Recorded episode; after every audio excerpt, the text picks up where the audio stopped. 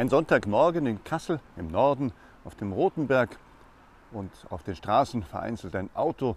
Am fernen Bahnhof ist ein Zug zu hören und gelegentlich ein Glockenschlag oder ein wenig Glockengeläut.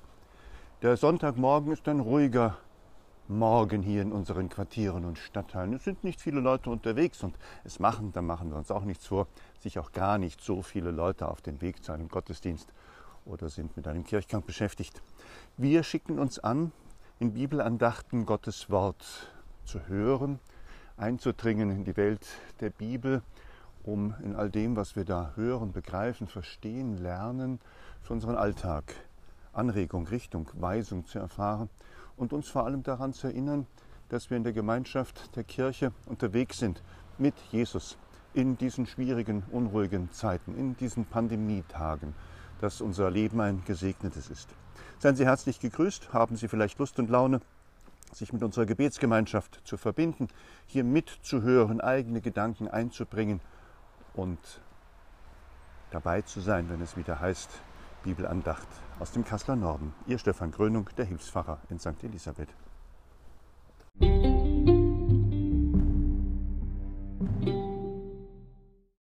Dann befahl er den Jüngern, niemand zu sagen, dass er Christus sei. Sagt niemand, dass ich Christus bin.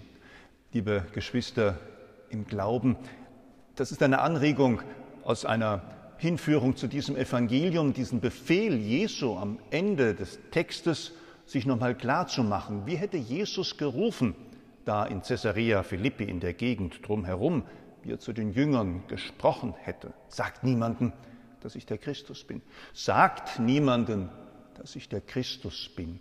Und die Frage stellt sich, warum denn das?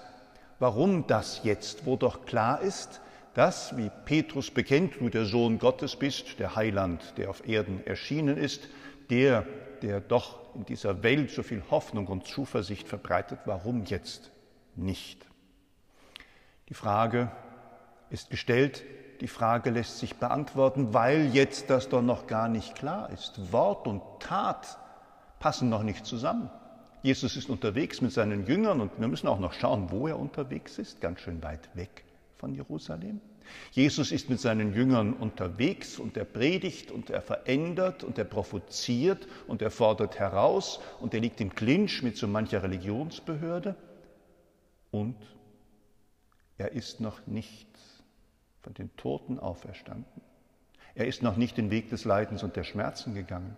Er ist noch nicht oben in Jerusalem an sein Ende gekommen, um Gottes machtvolle Tat erleben zu dürfen dass er der Auferstandene und der Lebendige ist. Und dann kann ich ihn bekennen.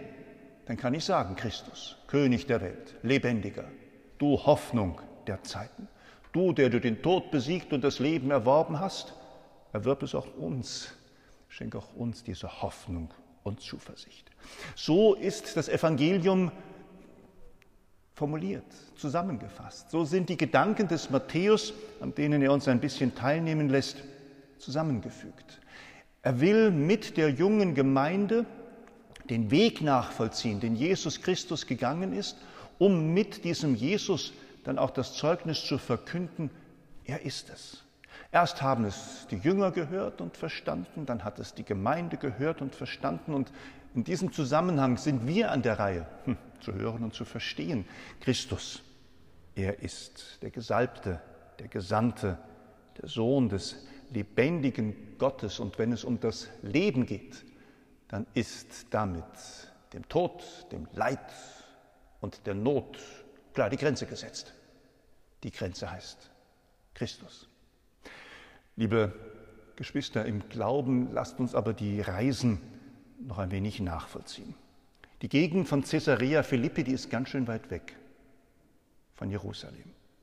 Ob das so gewesen ist damals, das ist egal, dem Matthäus war es wichtig, zu formulieren, dass Jesus mit seinen Jüngern ganz weit weg von Jerusalem ist. Ähm, Caesarea Philippi im Norden von Israel, etwa 250 Kilometer von Jerusalem, dem religiösen Zentrum, entfernt. Da kann man schnell mal googeln, das geht mit dem Bus erreichen, da kann man auch mit ein paar Mal umsteigen, mit dem Zug hinfahren und mit dem Auto natürlich auch unterwegs sein. So groß ist ja Israel nicht. Aber wenn Matthäus formuliert, dass er mit seinen Freunden, mit den Jüngern so weit weg von Jerusalem gewesen ist, dann hat das Sinn. Er will nämlich zum Ausdruck bringen, weg war er vom religiösen Zentrum seiner Zeit. Ganz weit weg von dem Ort, an dem die Juden ja auch verpflichtet waren, anzubeten und die Riten zu vollziehen oder die Wallfahrt zu machen. Weit weg von diesem religiösen Zentrum des Volkes Israel um dort mit ganz großem Abstand zu verkünden und den Jüngern das Geheimnis zu offenbaren, dass er Gottes Sohn ist, dass mit ihm das Neue und das andere sich ereignet und vollzieht und dass die Jünger begreifen und verstehen, dass das menschliche Herz das Zentrum und der Ort ist, an dem Religion gelebt wird. Nicht Jerusalem, nicht Rom, nicht Lourdes, nicht Fatima, nicht irgendein Wallfahrtsort dieser Welt, sondern dort, wo der Mensch in seinem Herzen versteht und begreift und bekennt, was Hoffnung und Zuversicht für sein Leben bedeuten, dort wird das Bekenntnis gesprochen. Dort, wo es ein Petrus ins Wort bringt. Ein Petrus, der ja dann alle Höhen und Tiefen noch durchmachen muss, der sogar so weit geht, dass er den Herrn verrät und erst im zweiten und dritten Anlauf die Kraft hat, für diese Kirche Gottes das Felsenbild darzustellen, die Grundstein zu sein, die Äußerung zu verifizieren, dass tatsächlich kein Untergang gesagt ist, sondern dass mit Jesus die Stürme der Zeit, die Veränderungen aller Geschichte und die Bedrohungen, wie sie auch ansehen, zu bewältigen und zu bestehen sind. Der religiöse Ort das menschliche Herz. Das nennen wir Jerusalem, das nennen wir Rom, das nennen wir von mir aus auch St. Josef, ganz egal. Aber die Verwechslung darf nicht sein. Nicht Äußerlichkeiten, nicht irgendwelche Titel, nicht irgendwelche Geschichten prägen, sondern das, was sich im tiefsten Inneren des Menschen ereignet. Dort ist Schlüsselübergabe, dort ist die Pforte der Unterwelt, dort ist der Sieg, dort ist die Hoffnung, dort wird gelöst und erlöst, dort wird befreit und dort wird erkannt, Jesus ist der Herr.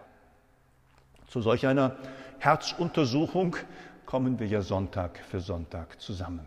Diese Besinnung und dieses sich gegenseitig auch bestärken und trösten, das hat das Ziel, dass wir Jesus mehr und mehr verstehen und begreifen dass wir Jesus mehr und mehr nahe kommen, dass wir in Jesus auch für uns entdecken, dass er unser Ein und alles, unsere Hoffnung, unsere Zuversicht ist, dass er es der ist, der für unser Leben das Allerbeste ist, den wir loben und preisen und Dank sagen.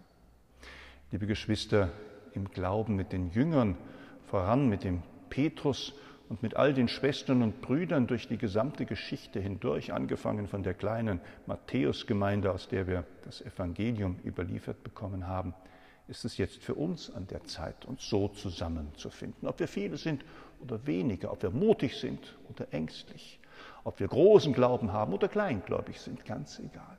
Das Bekenntnis zu Jesus, die Sehnsucht zu ihm, das Wort und das Ansprechen seines Namens und das Bekenntnis zu dem das alles führen darf.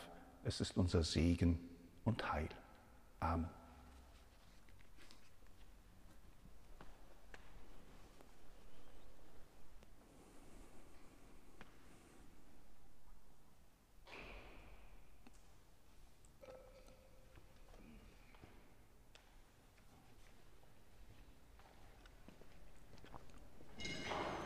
Ich denke, so können wir vertrauensvoll miteinander unseren Glauben bekennen.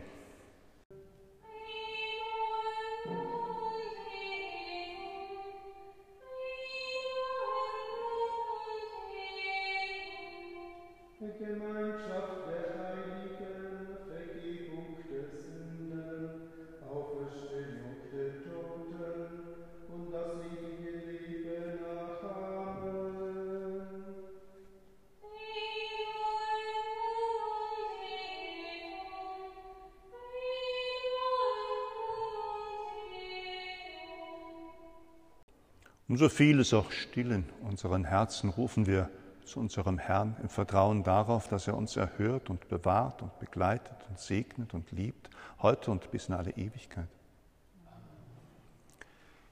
Mit der Bitte um das Kommen des Gottesreiches.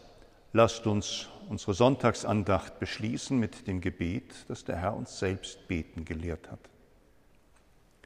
Vater unser im Himmel, geheiligt werde dein Name, dein Reich komme, dein Wille geschehe, wie im Himmel so auf Erden. Unser tägliches Brot gib uns heute und vergib uns unsere Schuld, wie auch wir vergeben unseren Schuldigern. Und führe uns nicht in Versuchung, sondern erlöse uns von dem Bösen. Denn dein ist das Reich und die Kraft und die Herrlichkeit in Ewigkeit. Amen. Liebe Geschwister im Glauben, der gestrige Samstag, der 22., ist zum zweiten Mal der Tag gewesen, nachdem aufgrund eines UN-Beschlusses an die Verfolgten der Religionen und der Verfolgten des Glaubens gedacht wird. Das geht alles ein bisschen unter jetzt, wo die Nachrichtenfluten so gewaltig und unbändig sind. Aber bei uns soll es nicht untergehen. Deswegen liegen überall schon die Handzettel aus und ich habe darauf hingewiesen, dass ab dem 22. September hier bei uns eine Wanderausstellung stattfindet, die das Leid der verfolgten Christen weltweit zum Thema hat. Das ist natürlich das Leid vieler anderer, die aus religiösen Gründen verfolgt werden, aber die Gruppe der Christen gehört zu den größten Menschenmengen aller Zeiten, die unter der Verfolgung zu leiden haben in ganz vielen Ländern der Erde. Aber da haben wir von gesprochen. Herzliche Einladung, weil die Werbung auch in diesen Zeiten so schwierig ist. Machen Sie davon reichlich Gebrauch, sprechen Sie Nachbarn und Freunde an. Und wenn dann die Ausstellung hier ist und Stefan Stein am Montag davor schon den Vortrag gehalten hat oder wir uns zum Benefizkonzert versammeln, dass wir dann auch ausreichend Leute sind oder uns so aufteilen, dass jeder dabei sein kann. Herzliche Einladung, das mit zu bewerben. Oh ja, die Nachrichtenliste ist noch etwas länger. Wir wissen noch nicht richtig, in welcher Form uns Schwester Seraphine verlässt. Also die Nachricht ist ja bekannt, in den wohlverdienten Ruhestand geht Schwester Seraphine, die Seelsorgerin im Marienkrankenhaus, die Hausoberin des kleinen indischen Konvents. Und sie ist spätestens am 16. September, wenn der Flieger fliegt, dann auf den Weg nach Indien. 2012, Herr Hornemann, wir zwei standen da hinten und haben Sie begrüßt, haben die Übergabe mitgemacht. Schwester Thoma und der alte deutsche Konvent sagten Tschüss und Schwester Seraphine, nicht die größte, aber mit ihren jungen Schwestern zusammen sagte, wir sind hier, wir halten die vinzentinische Tradition im Marienkrankenhaus hoch. Da haben wir gesagt, herzlich willkommen und gut, dass das so ist. Jetzt gibt es eine Übergabe. Eine jüngere Schwester übernimmt die Aufgaben, aber der Konvent schrumpft schon wieder, wieder, wieder. Bitten wir Gott, dass wir noch lange Ordensschwestern bei uns haben. Ja, ähm, wer es nicht glaubt, der kann ja Schwester Seraphine fragen. Es sind inzwischen im Marienkrankenhaus vier Menschen an Covid-19 verstorben und derzeit liegt auch wieder jemand dort mit dieser schrecklichen Krankheit. Ich glaube, von diesem Virus sagt man einfach, es ist ein fieses Virus. So richtig erkundet und ergründet ist ja noch nicht alles, aber man weiß inzwischen schon von ganz vielen Schäden, die es nicht nur akut und aktuell in einer Erkrankung anrichten kann, sondern auch in dem, was danach kommt. Bis hin zum Gehirn, die Nieren, das Herz und nicht nur die Lunge können von dieser Krankheit schwer und schwerst geschädigt werden. Hoffen wir, dass der liebe Gott diese Seuche von dieser Menschheitsfamilie bald wegnimmt oder den Forschern gute Gedanken schenkt, dass sie mit einem brauchbaren Impfstoff und mit allen anderen Möglichkeiten ja, uns bei Gesundheit halten können. Bis dahin gilt, der Abstand ist das Wichtigste, das Lüften, die Hygieneregeln ist das Wichtigste. Die Mund-Nasen-Bedeckung da, wo wir die Abstände nicht hinkriegen, sind das Wichtigste. Sie funktionieren besser, als man anfangs gedacht hat. Und ich denke, in unseren Gottesdiensten, im Gottesdienst braucht das nicht, aber auf dem Weg rein und raus ist es, glaube ich, auch ein gutes Zeichen gelebter Nächstenliebe, dass wir uns da in dieser Form schützen. Ja, aber diese Nachrichten verfolgen Sie alle auch. Genauso haben Sie gelesen, dass die Infektionszahlen in Kassel wieder hochgehen. Genauso haben Sie gelesen, wenn das so weitergeht, Hessen wird ja ein Hotspot gewissermaßen. Wir haben ja die ersten Städte, die über die sogenannte Risikoschwelle sind. Wenn das so weitergeht, hätten wir in den nächsten 14 Tagen eine Verdoppelung. Und Verdoppelung heißt ja immer, es beginnt wieder eine Dynamik von der wir nicht wissen, ob das für alle Menschen gut ist, ob das unser Gesundheitssystem überlastet, ob das die richtige Behandlung für alle Patienten ermöglicht. Und vor allem, das ahnen wir, und das ist auch unser christlicher Auftrag, wenn es mal wieder so losgeht, werden die Schwächsten der Gesellschaft die Ersten sein, die das wieder ausbaden müssen. Und da müssen wir gegensteuern, müssen wir auch daran erinnern, dass jedes menschliche Leben einen unendlichen Wert hat. Ja, unendliche Werte und gesellschaftliche Herausforderungen.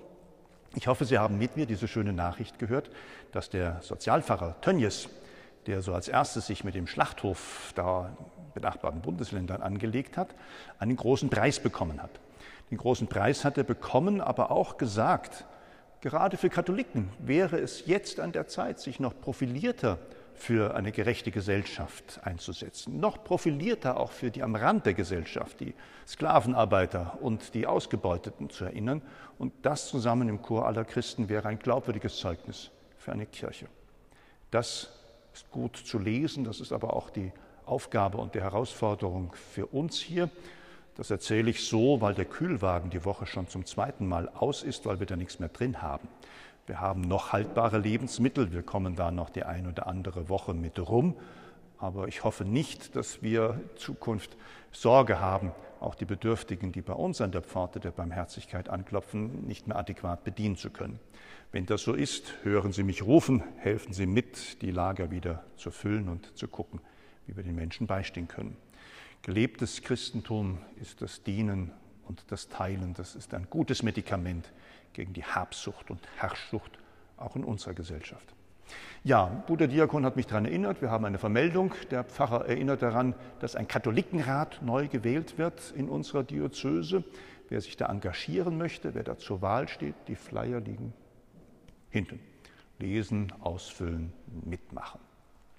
Am kommenden Mittwoch tagt unser Pfarrgemeinderat und hat auf der Tagesordnung auch die Frage der Gottesdienste in Zukunft. Nicht die Faschingsfeier, sondern die Gottesdienste. Denn bevor wir Fasching feiern, müssen wir über Weihnachten nachdenken. Wie können wir angesichts dieser Pandemie Weihnachten feiern, in geschlossenen Räumen, wenn die Heizung läuft und wenn vielleicht mehr Leute kommen, brauchen wir Konzept, brauchen wir Plan oder andere Formen von Gottesdiensten. Wer weiß das heute, aber die Planung muss laufen. Gibt es aus Ihren Kreisen noch eine Nachricht, eine nette Geschichte, eine Begegnung, ein ermutigendes Wort? Schade, ich hätte auch gerne eine neue Nachricht gehört. Es möge Ihnen allen gut gehen. Das sind gute Nachrichten. Sie sollen mit Mut und Zuversicht die Woche bestreiten, den Alltag gestalten wenn es irgendwo zu hören ist, dass wir uns engagieren müssen, dass wir jemanden beistehen müssen, melden Sie sich. Das geht auch kontaktlos über das Telefon, die E-Mail oder alle anderen sozialen Medien. Eine gute Nachricht der Woche war, da sagte jemand, kennt ihr die Miriam? Nein, die kennen wir nicht oder kennen Sie vielleicht doch. Die Miriam hat ein Brot geholt und hat das jemandem gebracht. Was war passiert? Eine alte Dame wurde von ihrem Bruder bis zu seinem Tod versorgt. Und nach Beerdigung und allem anderen war dies, das Entsetzen groß und der Schreck gewaltig. Ja, wer kümmert sich jetzt um die alte Dame? Da konnten wir ein wenig zur Seite stehen und ermutigen, dass da die Versorgung, nachdem der Bruder das nicht mehr kann, wieder aufgenommen werden konnte. Wunderbar, sehr schön. Wenn Frau Claire hier ist und der Martin, da haben wir auch oft daran erinnert, freitags geht auch ein Konvoi, ein Transport auf den Philippinenhof an den Warteberg. Auch dort ist es möglich, jede Menge alte, einsame Menschen zu versorgen mit dem, was bei uns dann doch noch übrig ist. Genug geplaudert. Zeit für den Segen, Zeit für die Möglichkeit, auch die Kommunion zu empfangen. Dann bleiben Sie einfach sitzen, dann besprechen wir das nochmal. Alle anderen entlassen wir dann munter und mit guter Laune in den Sonntag und in die kommende Woche. Der Herr sei mit euch. Es segne und bewahre euch der dreifaltige Gott, der Vater und der Sohn und der Heilige Geist. Bleibt in Gottes Frieden.